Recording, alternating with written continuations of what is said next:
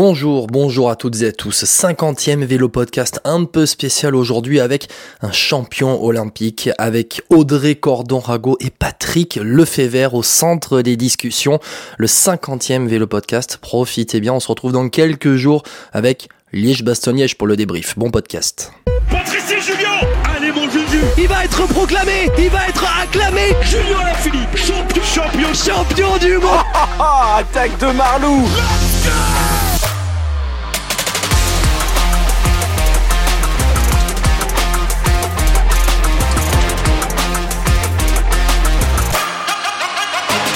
Et on commence ce vélo podcast avec un invité spécial, quelqu'un qui a tout gagné dans sa catégorie et qui vise Paris 2024. C'est déjà demain. Florian Joigny est avec nous. Bonjour Florian. Bonjour Guillaume, ravi d'être parmi vous. Merci, merci de venir dans, dans Vélo Podcast. On va parler un peu avec toi euh, bah, de ce début de saison qui arrive déjà dans quelques jours pour toi, Euh, mais on va revenir un petit peu sur ton histoire aussi. Euh, déjà poser un petit peu, euh, poser un petit peu les choses. On va remettre l'église au milieu du village, comme on dit, avec toi Florian, pour rappeler ton palmarès, dire que tu es champion euh, olympique de paracyclisme à Tokyo. C'était euh, dans la course en ligne.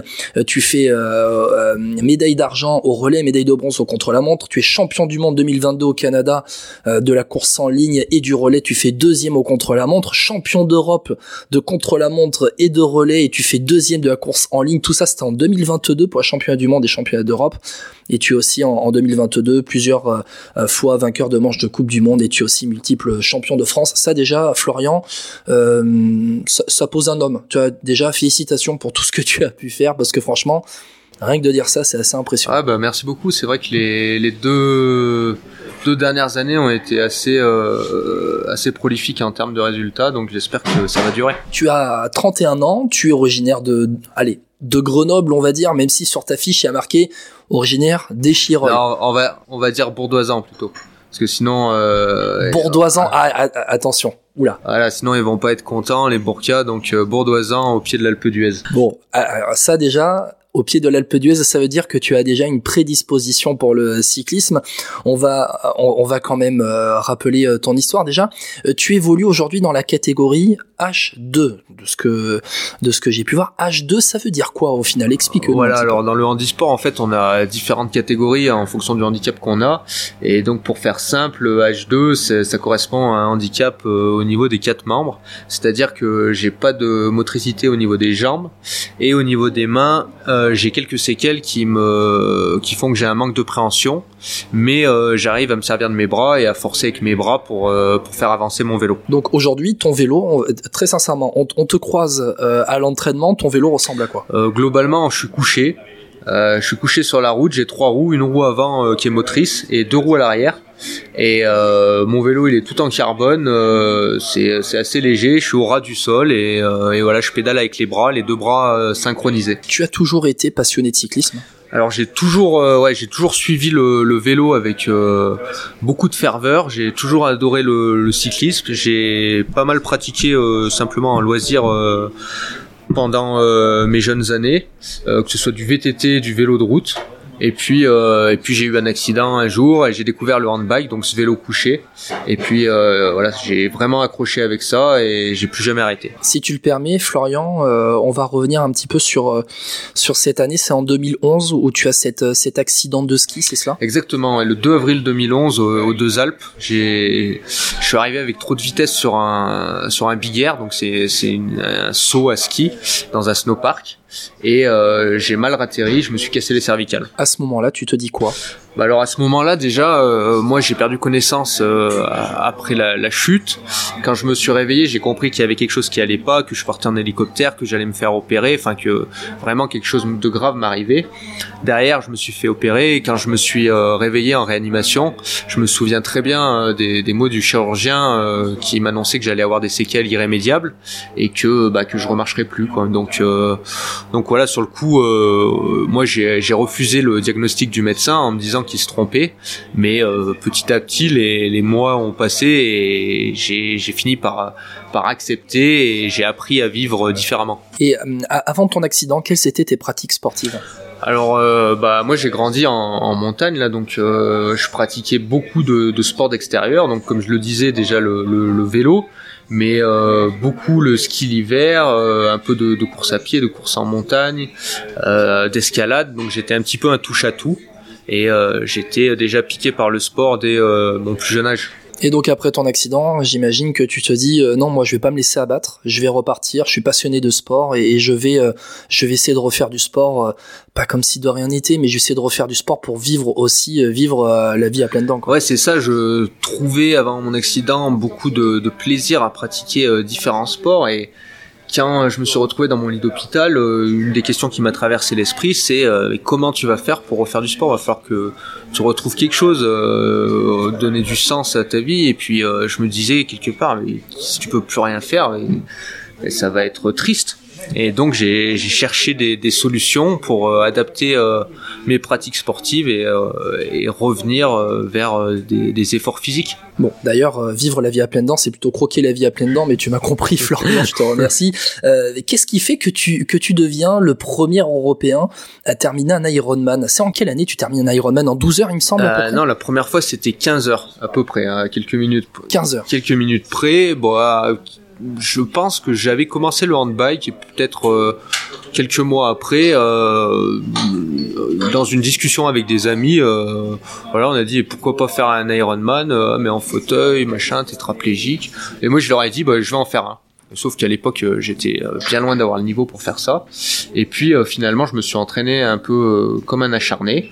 Et en 2017 à Barcelone j'ai réussi à boucler mon, mon premier Ironman du coup en à peu près 15 heures. Donc Ironman, hein, on rappelle, tu démarres, tu vas nager, tu sors, tu vas faire du vélo, tu poses le vélo et puis derrière tu vas courir. Quand on est tétraplégique, ça se passe comment? Eh ben, tu démarres en nageant, mais moi, de par mon handicap, je peux pas nager le crawl parce que j'ai pas de gainage au niveau abdominal, donc je nage euh, sur le dos, sur le dos, les deux bras symétriques. Ensuite, pour la partie vélo, bah là, je prends mon handbike, donc mon vélo couché à bras, et euh, ce qui se fait euh, normalement en course à pied, moi je le fais en fauteuil, mais un fauteuil d'athlétisme. Donc comme vous pouvez le voir un petit peu sur sur les stades euh, sur les stades d'athlétisme là ces fauteuils avec une roue euh, à l'avant une petite roue deux grandes roues à l'arrière avec euh, un peu de carrossage. Et ça permet voilà de, de, rouler plutôt pas mal. C'est un déclencheur pour toi cet Ironman? Bah certainement. En tout cas ça a été un mon premier gros objectif euh, qui me semblait euh, dur à atteindre, mais que j'ai réussi pourtant à atteindre. Et voilà, c'est ça, m'a amené euh, à aussi découvrir la compétition de paracyclisme et ça m'a amené vers cette pratique et ça a été euh, ouais, un, élément déclencheur, ouais, certainement. Et euh, qu'est-ce qui fait que tu passes de, de cet Ironman euh, derrière à faire, euh, bon, on va dire, les Jeux Olympiques de, de Tokyo? Ah bah il y a eu y a eu du chemin entre les deux. Il y a eu pas mal de compétitions déjà au niveau au niveau français avec mes premières coupes de France, mes premiers championnats de France, ma première sélection en équipe de France, championnat du monde. le premier c'était en 2018 en Italie. Je me souviens très bien. J'ai fini d'ailleurs très très Et à l'époque, je me demandais en termes de niveau comment j'allais faire pour me rapprocher des meilleurs. Et pour autant, avec euh, bah, pas mal d'entraînement, de, persévérance, euh, j'ai réussi à m'en rapprocher jusqu'à Tokyo, euh, bah, arriver à remporter ma première course internationale et aller gagner la course en ligne à la surprise un peu de tous. Est-ce que le report d'un an des JO de Tokyo, toi, ça t'a été bénéfique ou non, ou non? On sait que pour certains athlètes, ça a été compliqué à vivre, et pour d'autres, en fait, ça a été euh, ben, vraiment bénéfique cette année de plus pour se eh préparer. ben, moi, je fais partie plutôt de, du clan de ceux pour qui ça a été bénéfique, parce que tout simplement, si ça avait été en 2020, j'aurais pas eu mon ticket, j'aurais pas été qualifié et j'aurais même pas participé. Donc, euh, donc le report d'un an m'a permis d'aller chercher ma qualification et euh, en plus euh, de progresser de manière à aller jouer les podiums, ce que j'ai fait. Donc euh, voilà, c'est pour moi ça a été vraiment entre guillemets une, une super une super nouvelle quoi que ce soit reporté d'un an. Et puis derrière, c'est le début d'un peu de ben, de cette année un peu folle que tu vis. On parlait de 2022 où tu es champion d'Europe, où tu es champion du monde et et là, on va arriver sur cette année 2023 maintenant, Florian, où tu vas commencer dans, quelques jours euh, eh bien ta saison euh, du 20 au 24 avril, la première manche de Coupe du Monde en Italie. Euh, et puis, et puis, et puis, on, on, va on va se concentrer sur ça. Dis-moi, le Tour des Flandres du 29 avril au 1er mai Le Tour des Flandres en paracyclisme, ça ressemble à quoi? Alors ouais, le Tour des Flandres, c'est quelque chose de mythique dans le vélo. Et euh, là, en paracyclisme, euh, on aura un, parcours, euh, on va dire, bien moins long que, le, classique. Mais ça va être une course de 70 km avec 40 km plutôt plat au début. Et puis sur les 30 derniers kilomètres, on va prendre des monts flandriens. Donc, donc ça va être quelque chose quand même de spectaculaire et difficile. monter ces monts à la force des bras. Euh, c'est pas long, mais, mais c'est raide et donc euh, ça va être une belle course. Euh, des, monts pavés que tu vas monter? Alors je crois qu'il y a quelques monts pavés, mais pas, enfin, on va dire avec des bons pavés entre guillemets, pas les plus mauvais, pas les plus méchants. Mais mais en bike en fait, on absorbe pas du tout les vibrations, on prend tout dans le dos vu qu'on a le dos directement sur le carbone. Donc euh, c'est, on est encore plus remué que sur un vélo classique. Donc ça va, ça va être dur. Tu t'es préparé à monter des, des monts pavés, à rouler sur des pavés? Euh, Alors j'ai pas, malheureusement, il y en a pas beaucoup dans l'Oisin, donc euh, sais pas ma spécialité. Mais euh, j'ai déjà eu l'occasion de rouler un petit peu sur des pavés et je sais que c'est pas évident, mais euh, mais ça se fait. Donc, donc voilà, va falloir serrer les dents et et faire du mieux que je peux. Quoi. Tu, as hâte de te dire je vais faire le Tour des Flandres? Ouais, carrément. Ouais. C'est c'est quelque chose. Euh, je l'ai jamais faite. Je crois que ça, en paracyclisme, c'est sorti en 2018, ça a été peut-être annulé en 2020, 2021. Euh, Donc euh, voilà, c'est une épreuve récente, mais euh, mais j'ai hâte de la faire. Alors je le disais, hein, il y a dans quelques jours cette première manche de la Coupe du Monde que tu vas faire en Italie. il y a plusieurs manches de Coupe du Monde en, paracyclisme, mais là c'est marrant de se dire que que se dire que en paracyclisme il y a aussi le Tour des Flandres. Aujourd'hui, pour les paracyclistes, il existe quoi comme épreuve mythique sur la route euh, pour euh, pour les valides euh, qui sont aussi eh bien qui sont aussi faites par les par les paracyclistes. Il y a que le Tour des Flandres ou il y a d'autres épreuves Non, effectivement le, Tour des Flandres c'est la seule aujourd'hui. Nous, ce qui importe le plus, bah, c'est les mondiaux bien sûr avec le maillot de champion du monde. On a les Jeux paralympiques qui nous mettent en avant. Et après, c'est les manches de Coupe du Monde exclusivement. Sinon, on n'a pas de voilà de et c'est dommage. Hein. C'est dommage qu'il n'y ait pas des, des courses euh, des 1100 MO ou des, choses comme ça, bien sûr sur des formats adaptés, mais euh, mais qu'il n'y ait pas plus de courses euh, valides qui soient repris en paracyclisme. Ah, on va parler hein, de des Jeux Olympiques dans, quelques minutes, juste après, mais je veux juste qu'on insiste sur cela, c'est que aujourd'hui, est-ce que c'est un combat pour les paracyclistes d'avoir eh bien des courses? Je sais pas, on parle du Tour des Flandres, mais Paris-Roubaix peut-être, un Liège-Bastogne-Liège aussi euh, dans des formats forcément réduits, adaptés à votre à votre pratique. Est-ce que ça c'est un, combat qui est mené ou qui peut être mené? Euh, je, je, pense pas que ce soit encore un combat très mené aujourd'hui, mais en tout cas, moi, euh, si j'ai un message à faire passer aux organisateurs de course, bah, ce serait d'aller euh, dans ce sens-là parce que parce que c'est génial et, et on pourrait profiter en organisant des courses euh, peut-être euh, quelques jours avant ou quelques jours après les valides voilà du du même terrain sur des formats adaptés et ça ça aiderait à amener à amener de la visibilité sur une pratique encore trop peu connue. Et justement, hein, c'est très important d'avoir cette, visibilité. Toi, aujourd'hui, quels sont les, objectifs de cette saison? Qu'est-ce que tu vises très clairement. Tu parlais, euh, tu parlais des championnats du monde.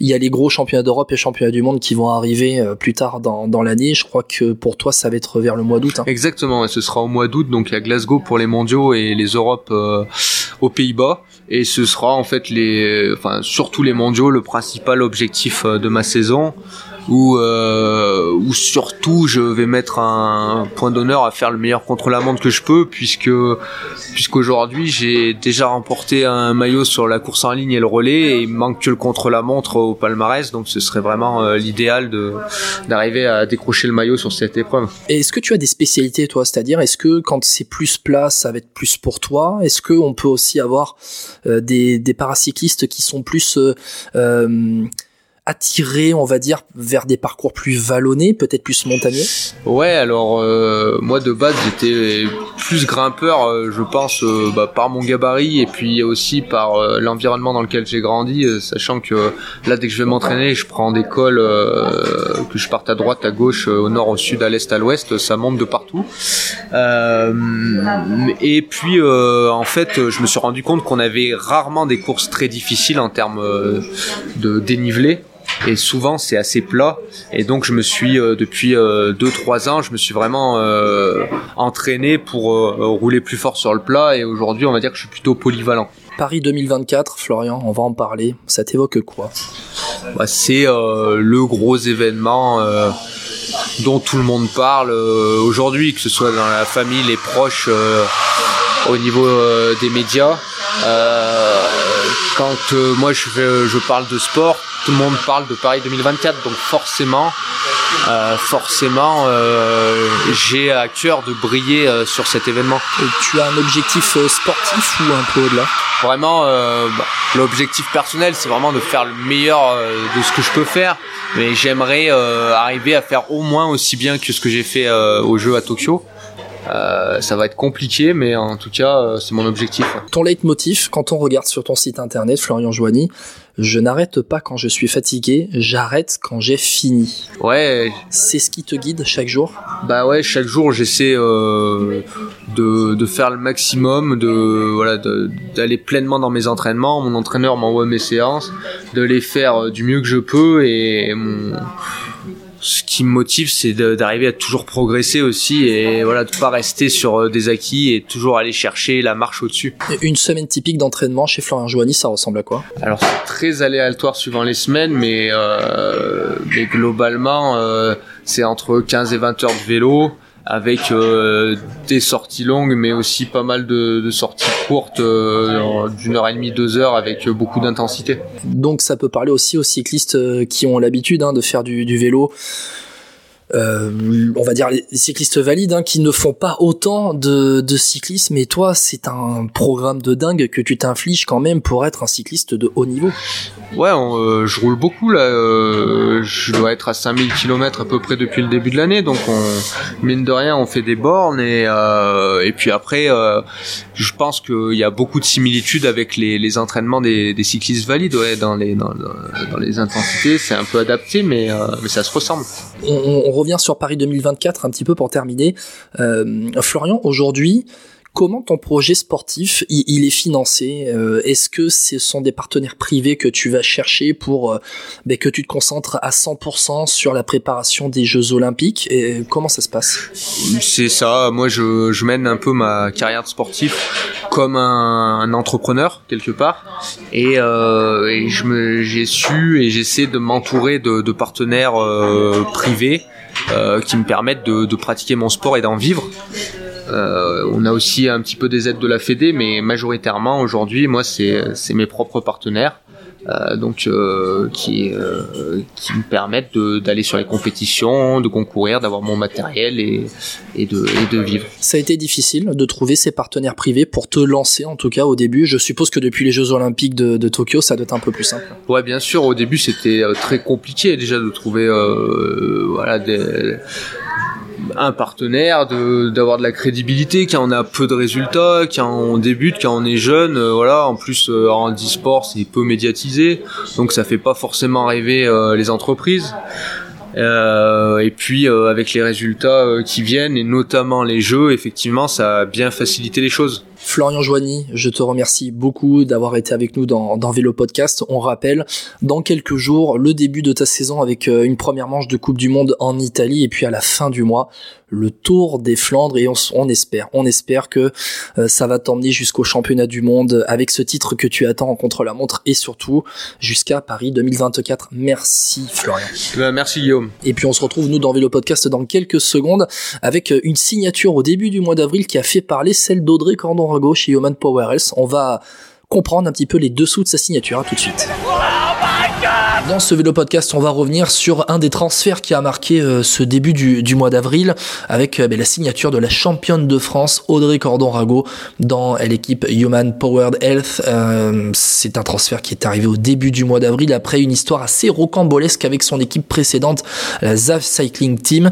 Et pour en parler, le spécialiste du cyclisme féminin dans vélo podcast, c'est Julien Després. Salut Julien. Salut Guillaume, bonjour à tous. Bon, Julien, on va revenir un peu sur cette affaire qui été assez rocambolesque pour Audrey Cordorago. Euh, c'est une affaire déjà en, plusieurs étapes. On va rappeler un petit peu, c'est que Audrey Cordorago, elle, était déjà euh, la figure de proue de et la tête du projet de la BNB Hotel Femmes, euh, projet qui a capoté au mois de décembre. Il a fallu qu'elle retrouve une équipe en en urgence, tout simplement. Elle est tombée dans une équipe, euh, et on va en parler un petit peu de cette équipe ZAF Cycling Team, une équipe espagnole. Elle a été transférée, elle a signé dans cette équipe-là. Et puis en fait, c'est parti très vite en, cacahuète un peu dans, dans, cette équipe et elle a résilié son contrat le 2 avril pour signer le 6 avril derrière à la Human Powered Health qui euh, lui a permis derrière avec cette signature de participer à Paris-Roubaix où elle termine 35e. Euh, déjà on va revenir sur, le commencement, sur le début de, de la saison pour Audrey Cordorago. Julien, euh, le projet BNB qui capote, et derrière sa signature chez ZAF, un petit peu comment ça se passe? Explique-nous un petit peu et qui est cette équipe ZAF? Euh, Alors ZAF est une équipe qui est à la base était un club l'année dernière en Espagne, euh, sponsorisé par euh, le petit-fils d'Abdelkader Zaf, hein, connu dans le monde du cyclisme comme étant un Africain algérien qui avait participé au Tour de France. Sa famille a décidé de mettre de l'argent dans le cyclisme avec euh, l'ambition de euh, monter une grosse équipe. Bon, pas pouvoir tout de suite monter en World Tour vu que la règle fait qu'on ne peut plus monter en World Tour en création d'équipe, hein, mais qui a annoncé un budget euh, annuel de 4 millions d'euros et donc a profité de la défection de BNB Hotel pour récupérer quelques coureurs qui étaient prévus d'y aller, hein, dont Audrey Cordon la bretonne Lucie Jounier, Maggie Colsleister qui était prévue là-bas, Franz Zipron euh, qui était aussi prévu là-bas. Donc ils avaient récupéré quelques coureurs qui étaient prévus chez BNB Hotel. Tu parles de 4 millions d'euros en budget pour l'équipe ZAF. 4 millions d'euros chez les femmes, ça représente quoi? À hauteur de quelle équipe et tu peux viser euh, quels objectifs normalement avec 4 millions d'euros? À 4 millions d'euros, euh, c'est super conséquent pour une équipe. Euh, de tête, la FDJ, ça doit être 6 millions d'euros annuels. Une équipe World Tour, hein, la FDJ Suez. Si tu construis un bel effectif, ça te met une équipe euh, top 10 mondial UCI à la fin de la saison. Donc, Audrey Cordorago se retrouve dans cette équipe ZAF, qui, on va dire a une devanture de magasin qui est très belle. Euh, D'ailleurs, Audrey Candorago qui effectue quelques bons résultats dans ce début de saison, dans les trois premiers euh, mois euh, de, ce, début de saison 2023, trois premiers mois où elle est chez ZAF. On pense notamment à aller sa troisième place dès son premier jour de course à la Women's Cycling Pro Costa d'Almeria. Dans la campagne de Flandrienne, elle fait troisième du Omloop Van Hageland, elle fait quatrième du Samin des, des dames, elle fait quatrième du Tour de Normandie. Mais en fait, Audrey Candorago, elle va très vite déchanter dans cette équipe ZAF. Tu peux nous expliquer un petit peu, euh, notamment quelques quelques histoires de pépettes euh, qui sont arrivées, euh, il me semble? Alors, donc Audrey Cornorago et tous ceux qui ceux coéquipiers, hein, si on va parler d'Audrey en tête d'affiche, mais c'est le cas pour toutes ses coéquipières, ont touché aucun salaire entre le 1er janvier et le 31 mars. Aucun salaire, aucun frais de déplacement remboursé. Donc un petit peu situation catastrophique financièrement pour toutes les filles de l'équipe, euh, avec demande auprès du CI de déblocage de la caution bancaire, correspond à trois mois de la masse salariale de toute l'équipe pour pouvoir payer ses filles. Donc procédure d'urgence pour au moins toucher les trois premiers mois de salaire. Audrey là-dessus a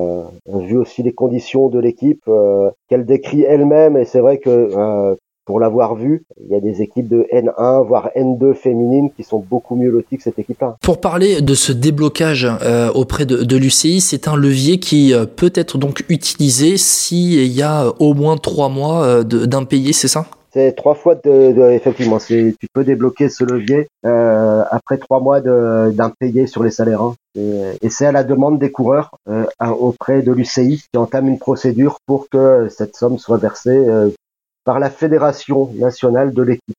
Euh, donc là, c'est la fédération espagnole qui détient les fonds qui doit verser euh, aux coureurs et au staff impliqués pour ces mois de salaire. Donc on est fin mars. Et puis ben là, euh, l'inéluctable arrive, euh, Julien. Audrey Candorago, elle euh, décide de quitter l'équipe ZAF, elle est plus payée, elle décide de, rebondir.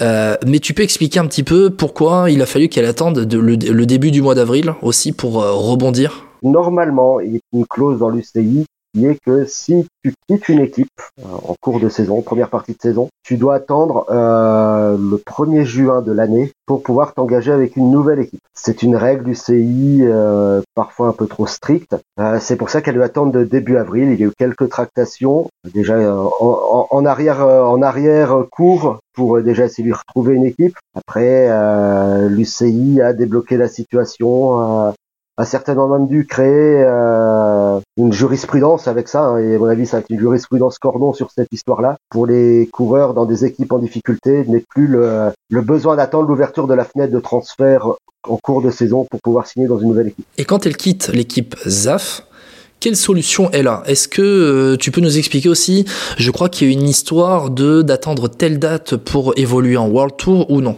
Alors, elle devait attendre le 1er juin pour évoluer en World Tour, avec euh, donc la possibilité éventuellement de se réengager dans une continentale, qui n'était pas trop l'envie d'Audrey visiblement. Donc elle devait effectivement oui, attendre le 1er juin, date d'ouverture des signatures en cours de saison pour le World Tour. Et pourquoi le Human Power Health finalement? C'était le projet qui lui plaisait le plus et puis retourner en World Tour. Après trois premiers mois de galère, retourner en Continental, elle a l'opportunité de retourner euh, Human Power Health, ce qui lui proposait déjà un beau programme. Hein. Donc elle va pouvoir refaire les belles courses du World Tour et surtout euh, le sponsor euh, Human Power Health s'intéresse beaucoup à la santé des athlètes euh, pas que cycliste, et a été surtout très touché par l'histoire d'Audrey Cordon-Rago, victime de son AVC au mois de septembre. Ah, on le rappelle, hein, Audrey Cordon-Rago qui euh, n'a pas effectué la fin de saison 2022. Son dernier jour de course en 2022 à Audrey Cordon-Rago, c'était fin août, début septembre, où elle fait deuxième de la CIMAC Ladies Tour, avec une victoire d'étape notamment. Elle était à ce moment-là dans l'équipe Trek Segafredo. Il y avait zéro chance qu'elle retourne dans la Trek Segafredo notamment bah, et les, les bruits disent qu'elle devait, qu'elle ne, ne, devait pas être renouvelée. Après, ça reste que des bruits euh, non officiels. Je pense que la Trek Segafredo a surtout pris des, a repris un nouveau cycle en reprenant beaucoup de jeunes. Donc, je pense qu'il voulait aussi euh, marquer euh, le, le, le, coup de jeune en, en écartant des, des, des, coureurs un petit peu plus âgés, pas forcément usés sur le vélo, mais un peu plus âgés comme Audrey Cordon-Rago et Chloé Hosking. Et est-ce que ça a été facile pour elle, pour Audrey Cordon-Rago, de retrouver une équipe? Est-ce qu'elle avait, euh, est qu'elle avait de nombreuses propositions à la fin de cette aventure ZAF? Là, en ce mois d'avril, elle a eu des propositions. Euh, bon, elle n'a pas voulu dire les équipes qu'il avait contactées qui est normal vis-à-vis de sa nouvelle équipe. A priori, il y a des gens qui s'étaient intéressés à elle, à SO, essayer aussi de pousser dans certaines équipes pour qu'elle y aille. Donc, euh, je pense qu'elle serait pas restée longtemps sur le carreau quand même. C'est Audrey Cordorago. Hein. Oui, mais c'est quand même Audrey Cordorago qui euh, aujourd'hui la championne de France, qui est aussi une vraie porte-parole euh, du, du, cyclisme français, puis euh, du cyclisme au niveau international aussi. Elle a une voix qui porte de plus en plus elle a un gros caractère qui peut aussi, j'imagine, Julien, peut-être euh, un petit peu freiner certaines équipes. Euh, mais au-delà de ça, c'est quand même euh, une fille qui est passée par des étapes incroyables dans tous les sens du terme. Finalement, ces derniers mois, entre son AVC, entre son rebond, elle devait avoir ce projet BNB. Finalement, elle signe chez ZAF. Il y a eu des impayés de salaire. Elle démissionne de chez ZAF, rupture à l'amiable, en tout cas, je pense, début avril. Et puis, rebondit très rapidement dans une équipe Human Power Health. Bon, qui a, je vais pas dire flairé le bon coup de com, mais qui en tout cas a engagé Audrey Cordorago pour Paris-Roubaix et qui a fait une com incroyable autour d'Audrey Cordorago pour mettre aussi en valeur l'équipe. C'était un beau coup de com, ça a permis qu'on reparle de l'équipe en début de saison, même s'ils font un début de saison plutôt raisonnable. Ils gagnent euh, notamment sur euh, le Tour Down Under. Après, Audrey, c'est aussi, ça peut être une pourvoyeuse de victoires et de points UCI nécessaires à, au maintien World Tour en fin de saison, vu que à l'instar des hommes, c'est calculé sur les deux dernières années le classement. Donc euh, ça peut aussi être intéressant pour euh, Human d'avoir une coureur avec des points. Avec euh, Audrey Cordorago qui était dans le top 30 mondial l'année dernière, euh, avec la Trek Segafredo qui était sa meilleure la meilleure saison de sa carrière et elle a déjà bien redémarré 2023. On espère hein, pour elle qu'elle va lever les bras euh, dans cette année 2023. Euh, pour l'instant, ça n'a pas été le cas, mais c'est tout ce qu'on espère pour Audrey Cordorago qui a une force de caractère assez incroyable et si elle écoute Vélo Podcast, on la salue parce que on lui souhaite vraiment tout le bien pour pour les prochaines semaines. Merci Julien d'avoir été avec moi. C'est toujours un plaisir. Et oui, on va revenir, Julien, tu vas revenir dans pas longtemps dans Vélo Podcast parce que, parce que, parce que, On débriefera bien évidemment Liège-Bastogne-Liège, mais on parlera aussi du Tour d'Espagne féminin qui arrive dès le début du mois de mai, juste avant le Giro homme. On pourra en parler un petit peu de, de ces deux courses qui seront déjà importantes dans, dans le calendrier. Merci Julien, et puis à très bientôt. À très bientôt. Allez, Vélo Podcast, c'est pas terminé, on va terminer. On va retourner chez les hommes avec un petit dossier de sortie de, de derrière les fagots. Euh, si je vous dis euh, un certain Pat, un Belge, euh, qui est un peu en difficulté, qui est un peu en bout de course, qui fait penser un peu Jean-Michel Aulas euh, à l'Olympique euh, lyonnais. Je pense que vous savez de qui je parle. Allez, à tout de suite. Attention le Allez, pour terminer ce podcast, euh, on va parler un petit peu d'une équipe euh, belge qui est un peu en difficulté, notamment sur la campagne de Flandrienne, la Soudal Quickstep. On va parler notamment de son manager Patrick Lefebvre. Et pour en parler, on part directement en Belgique et on accueille avec nous Sébastien Claus. Bonjour Sébastien. Bonjour. Sébastien, vous êtes journaliste euh, pour Sudinfo et Le Soir. Merci beaucoup de, de répondre un peu à, à Vélo Podcast. Bon, Pa- Patrick Lefebvre, on, on voudra en parler un petit peu quand même parce que il est au centre de nos discussions euh, ces dernières semaines et plus particulièrement la, Soudal Quickstep.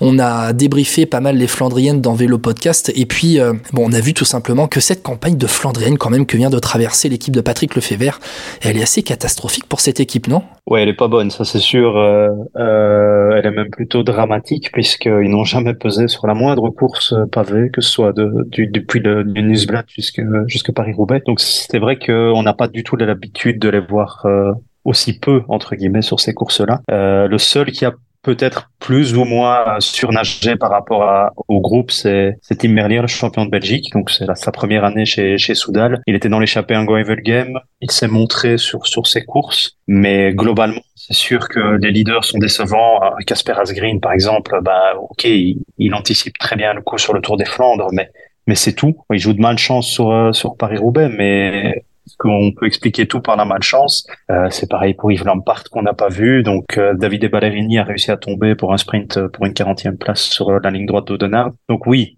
on va dire que très globalement c'est un peu catastrophique. Quand on voit que le meilleur Soudal Quickstep à Paris-Roubaix termine 23e sur le Vélodrome, qu'au Tour des Flandres, oui, ok, Casper Asgreen termine 7e à Oudenarde, mais que euh, il pèse, il ne pèse pas sur la course. C'est quoi? C'est un vrai déclassement de la de la Quickstep sur euh, sur les classiques pavés? Ouais, je, je sais pas si on peut parler de déclassement parce que cette équipe a toujours le, pavé dans son ADN, elle l'aura toujours, c'est inscrit dans son histoire, dans son patrimoine, mais simplement il faut aussi se dire que c'est une équipe qui fait une mue euh, progressive et qui peut-être se marque d'un coup euh, ce printemps-ci. Une mue parce qu'elle a un talent énorme, pur et qui est voué à encore de plus grandes choses que ce qu'il a déjà fait, qui est déjà énorme, c'est Remco Evenepoel. Et donc l'équipe, euh, voilà, elle migre aussi vers d'autres horizons. Elle a d'autres coureurs qui sont capables de gagner ailleurs que sur les simples pavés. Faut se souvenir qu'il y a une époque pas si lointaine où, où Quickstep c'était les, les cannibales de, des Flandriennes. Et puis après Roubaix, on les voyait plus du tout, que ce soit sur l'Amstel, que ce soit sur la Flèche, que ce soit sur Liège. Puis il y a eu Julien Alaphilippe, et donc là on les, on les a vus sur les classiques ardennaises et sur les Flandriennes. Désormais, on les voit sur les épreuves d'une semaine ou sur les grands tours, sur les classiques, on va dire ardennaises, mais on les voit moins sur les pavés. C'est une évolution. Il, faut se dire aussi que c'est une équipe qui a déjà gagné 18 fois cette année. Donc, c'est pas comme s'ils étaient inexistants partout. Simplement, ils ont peut-être mis des forces sur d'autres plans. Et le groupe qui va entourer euh, Remco Evenepoel sur le Giro en est la preuve. Euh, voilà, les, les objectifs ont peut-être euh, été un petit peu modifiés et, et désormais recentré sur, sur d'autres causes et, et les grands tours en font partie ou les grands monuments, euh, je dirais type classique, Ardennes ou, ou la Lombardie par exemple. Alors on va en parler un petit peu notamment de cette mue hein, de l'équipe euh, Quickstep, mais je voudrais juste qu'on revienne quand même sur euh, ce qui a fait quand même l'ADN de, de cette équipe pendant de, de nombreuses années. Euh, quand on est Patrick Lefebvre, quand on est la Quickstep, est-ce qu'on se contente de jouer le top 10 sur le ronde et, et on veut jouer plus quand même, non? Oui, évidemment. Euh, je pense que Casper Asgreen a quand même réussi à battre Mathieu Van au sprint euh, du Tour des Flandres. Je pense que quand on a dit ça, ça veut dire ce que ça veut dire. Donc, euh, je veux dire, des coureurs de talent, ils les ont. Les coureurs qu'ils ont dans l'équipe, euh, il y a deux ans, ils font, ils claquent des victoires. Donc, ils sont pas devenus mauvais euh, dans le doigt. Il y a des choses qui expliquent de la malchance, euh, des chutes, euh, un printemps perturbé. Évidemment, ça suffit pas. Euh, c'est clair que ce qu'ils ont fait sur ces classiques ne suffit pas. Il est, le, il est le premier à le reconnaître. Mais voilà, il tempère ce- cet avis en disant deux choses, Patrick Lefebvre. Il dit toujours, un, je tirais le bilan du printemps au soir de Liège-Bastogne-Liège. Ça, c'est la première chose. Et l'année dernière, c'est déjà ce qu'ils avaient fait. Et on se souvient qu'il avait fallu attendre la, victoire de, Remco à Liège pour colorer le bilan. Et la deuxième chose, c'est qu'il dit, moi, euh, je regarde mon bilan j'ai déjà 18 victoires cette année. Euh, il y a des équipes qui n'en ont pas une seule. C'est pas faux. Euh, donc euh, voilà, il arrive à nuancer son, son, printemps là-dessus, même si, oui, globalement, et il est le premier à le reconnaître, ton équipe n'a pas été présente sur euh, sur les pavés. Maintenant, j'ai envie de poser la question tout à fait autrement. Quelle équipe a été présente sur les pavés à part la Jumbo sur toutes les courses sur les monuments et sur les monuments signe d'un côté et de l'autre. En effet, après, pour la Quick Step, on a quand même eu l'habitude de voir une équipe qui trustait la victoire à chaque fois, qui au moins était candidat à la victoire à chaque fois pendant de nombreuses années, même ces dernières années, tout le temps, à chaque fois, la Soudal Quick Step jouait la victoire. Là, on n'a pas vu une seule fois pratiquement la Soudal Quick Step, ne serait-ce que espérer jouer la, la, victoire. À chaque fois, quand il se présentait au départ, on ne mettait jamais un Soudal Quick Step euh, dans les favoris, on va dire trois étoiles, pour jouer la victoire. Non, mais c'est ça aussi, c'est la, la, grosse différence, c'est que vous avez, euh, en tout cas pour reprendre par exemple l'exemple du Tour des Flandres, vous avez trois coureurs qui sont au-dessus du lot, indiqués comme tels et qui dans les faits le sont. Euh, et puis euh, derrière, vous avez plus personne. Et ces trois coureurs-là, il y en a aucun qui est dans la formation Soudal Quickstep. Le seul qui aurait dû euh, émerger, émerger pardon, de, de, dans ce rang, c'est Julien Lafilippe, mais mais le français n'est pas au niveau pour le moment. il a gagné en début de saison, mais il est tombé sur le Tour des Flandres, il s'est blessé au niveau du genou gauche et ne peut défendre ses chances. Donc quand vous avez votre principal leader qui n'est pas là, c'est quand même très difficile de, de remanier une équipe autour de, si vous voulez, vous, vous avez un grand leaders étaient très bons coureurs, mais qui sont quand même pas des, des gagneurs absolus. Je veux dire, Yves Lampard, c'est pas quelqu'un qui va truster tous les monuments, c'est pas Wout van Aert ou, ou Mathieu Van Der Poel. Donc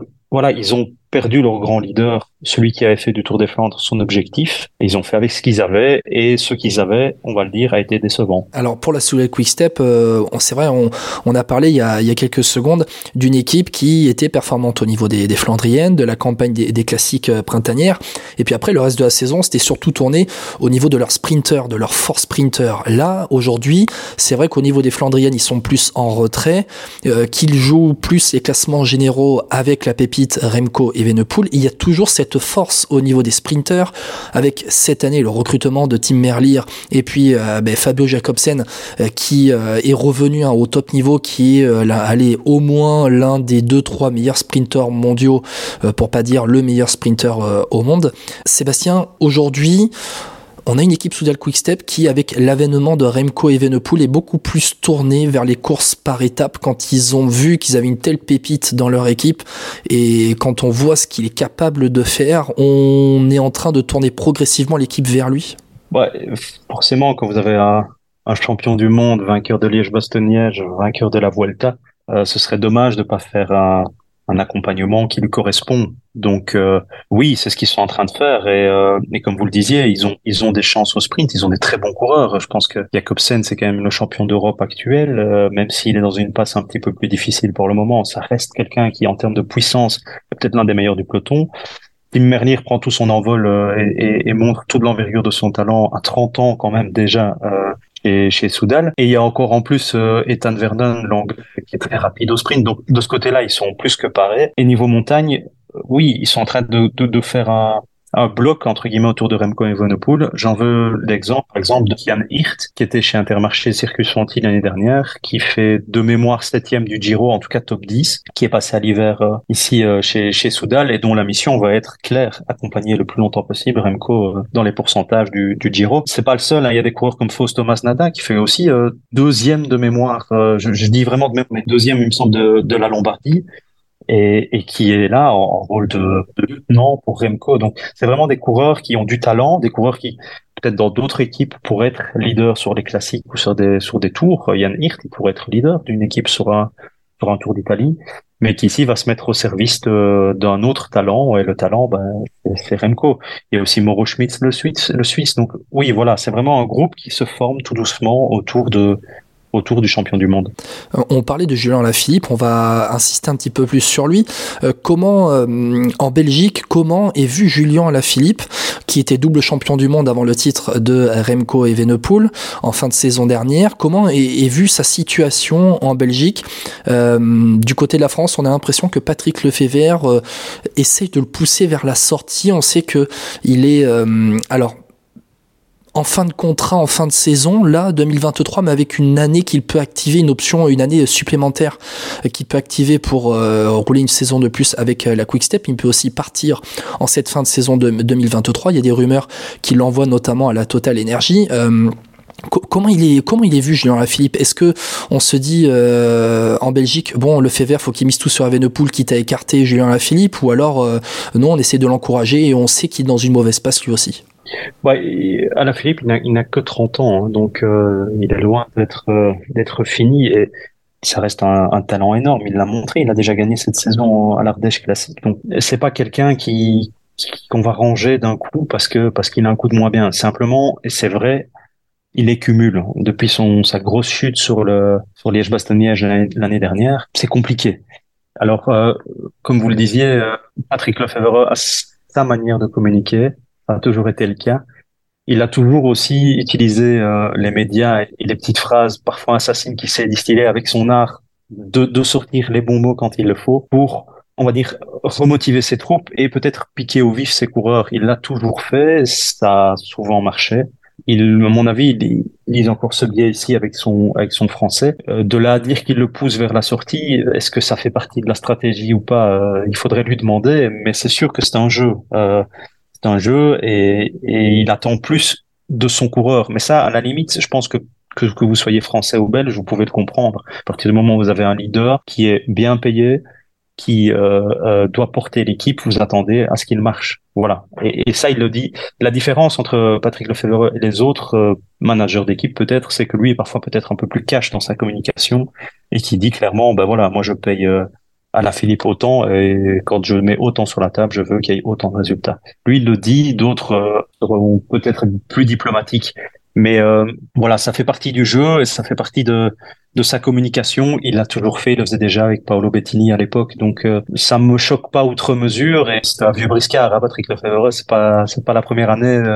Il dirige une équipe, donc il a l'habitude de ça. Oui, d'ailleurs, il avait dit de Julien Philippe, je ne le paye pas pour préparer les championnats du monde. Hein. Il avait d'ailleurs dit ça avant euh, le mondial en Australie euh, où, où Remco Evenepoel euh, avait été, avait été titré. Mais on sait que Julien Philippe, c'est aussi une, une certaine part dans la masse salariale de la Soudal Quickstep et que si demain on veut entourer Remco Evenepoel encore un peu plus sur les courses par étapes et entourer le groupe, le groupe course par étape, le groupe sprinter, le groupe pardon, grimpeur autour de Remco Evenepoel, euh, ben, si Julien Lafilippe vient à partir, vient à ne pas activer cette année supplémentaire, ben, ça fera de l'argent pour recruter non pas peut-être un coureur, un top coureur, mais peut-être deux, trois coureurs qui pourraient justement être dans la, garde rapprochée de Remco Evenepoel. C'est aussi peut-être une tactique de le faire. Oui, bien sûr, bien sûr, mais encore une fois, euh, il n'a pas raison. On pose la question, je, je ne dis pas qu'il doit le faire ou ne pas le faire, mais à partir du moment où vous avez un talent comme celui qui, celui qu'il a là, qui est façonnable, euh, qui représente l'avenir et qui va découvrir l'année prochaine le Tour de France selon toute vraisemblance puisque puisqu'il va enquiller avec euh, les Jeux Olympiques. Est-ce que c'est pas l'idéal de le mettre dans les meilleures conditions et de, de bâtir autour de lui? Est-ce qu'on se pose la question en Belgique? Écarter à Philippe pour mettre tout sur Evenepoel Bah disons que encore une fois Patrick Lefebvre il a toujours joué avec euh, avec les médias pour aussi dire qu'il n'avait plus d'argent, que les situations étaient compliquées. Et il a toujours trouvé euh, des nouveaux sponsors, parfois tout à côté, tout à fait à côté de chez lui, comme ce fut le cas avec euh, De parfois beaucoup plus loin. Il a joué, il joue avec ça. C'est son art, c'est qu'il arrive toujours à retomber sur ses pattes et, qui, qui crée des armadas. Chaque année, on dit oulala, l'équipe est moins forte. Et chaque année, euh, ils sont quand même encore une fois monstrueux. Alors cette année, ça, ça je suis moins d'accord avec cette observation puisque c'était plus compliqué sur les, les pavés. Mais globalement, c'est ça. Alors, est-ce qu'il doit euh, pousser le, le français vers la sortie pour consolider son effectif? Est-ce qu'il n'y a pas d'autres solutions peut-être intermédiaires? Euh, On sait que c'est une équipe qui roule aussi beaucoup à la prime de victoire, donc euh, à des salaires qui sont parfois un peu réduits en fonction du résultat, euh, avec beaucoup de bonus. c'est ce qu'il avait fait notamment avec Philippe Gilbert à l'époque où, Philippe Gilbert sortait de chez BMC. il l'a pris chez Quickstep et il était payé, Philippe, un salaire assez réduit, mais à la prime. C'est ce qu'il a fait avec Mark Cavendish aussi. Euh, et on sait ce que ça a donné. Mark Cavendish a quand même fini maillot vert du Tour de France. Donc, c'est une solution aussi. Est-ce que je je pense pas que se séparer comme ça de son joyau sous, sous prétexte qu'il brille un peu moins, c'est la solution la plus directe. Il y a peut-être d'autres possibilités. Et encore une fois, il est tellement rusé, tellement, il a tellement l'habitude, il est tellement rodé avec tout ça que s'il décide de lâcher euh, le coureur français, euh, c'est que euh, lui est certain que l'aventure est finie. On voit souvent quand même, c'est très très rare les coureurs qui, qui partent de de la quick step, quelle que soit sa dénomination, hein, mais les coureurs qui partent de la quick step et qui continuent à briller par la suite. Franchement, vous pouvez chercher, il y en a pas des masses. le seul comme ça d'exemple que j'ai, c'est c'est Shashman qui était chez eux et qui est parti chez Bora. Le seul et encore qu'on voit beaucoup moins pour le moment, mais qui a quand même gagné deux fois Paris-Nice. Mais sinon, euh, des, des, échecs, je peux vous en citer une dizaine. Marcel Kittel, c'est le plus flagrant, par exemple, ou Elia Viviani, enfin, vous pouvez en citer beaucoup. Donc voilà, je je, je pense pas qu'il va euh, euh, tout mettre sur le côté sous prétexte de, mais oui, clairement, euh, se séparer du français serait un plus énorme pour sa masse salariale. Ça, on, va pas se le cacher. Est-ce que, pour terminer, est-ce que Patrick Lefebvre en, en Belgique, euh, on le voit toujours comme euh, allez, je vais dire peut-être comme un génie. Euh, peut-être qu'en France, nous, on le voit un petit, un petit peu plus comme quelqu'un qui, qui paraît peut-être un peu dépassé euh, dans sa manière notamment de, de, communiquer. Toujours la même chose. Est-ce qu'en Belgique, il a toujours un peu euh, cette aura? Oui, oui, oui, oui, tout à fait. Il l'a et vous savez, c'est un peu, un peu, euh, allez, un peu l'hommage, hein, je vais le dire comme ça, mais mais c'est un peu ça, c'est quand même quelqu'un qui est dans le milieu depuis 1995, pour le dire comme vous, euh, euh, qui, était, qui était chez Mapei à l'époque, qui a participé au fameux triplé euh, de la Mapei euh, sur le Vélodrome, Johan Paolo Bettini, tous ces noms, tous ces coureurs qui ont fait qui ont fait l'histoire, Tom Bonen, donc c'est quelqu'un qui c'est le plus emblématique de tous les managers euh, cyclistes. Vous prenez l'équipe euh, concurrente en Belgique avec des grands guillemets hein, concurrente, mais vous prenez euh, la Lotto, eh ben, les, les, noms ça change tout le temps chez Lotto à peu de choses près. Il y a eu Marc Sergent, il y a eu John Lelang, maintenant c'est votre compatriote Stéphane Lelot. Donc il y a beaucoup de mouvements. Chez Soudal, Patrick Lefebvre, c'est la pierre angulaire. C'est l'homme qui garde le cap. C'est l'homme qu'on va voir, nous, en tant que journalistes, après une course. Il y a des équipes où vous n'allez pas spécialement voir le manager général de, l'équipe parce que parce que soit personne ne connaît, soit euh, pas quelqu'un d'emblématique. Et eh ben après une course, vous allez au bus de Soudal Quickstep, euh, euh, vous allez voir Patrick Lefebvre parce que vous savez que un, c'est un très très bon client et deux, il a toujours quelque chose à dire. C'est une personne reconnue, respectable et qui incarne vraiment le, le vélo. J'ai même envie de dire qu'il incarne extrêmement fort le vélo en Flandre où là c'est encore un degré peut-être euh, supérieur à ce que vous pouvez connaître en Wallonie, puisque notre pays est un peu particulier. Mais, mais globalement, oui, c'est le, personnage central du, du vélo, malgré le fait qu'il a, si je ne dis pas de bêtises, 68 ans, je pense.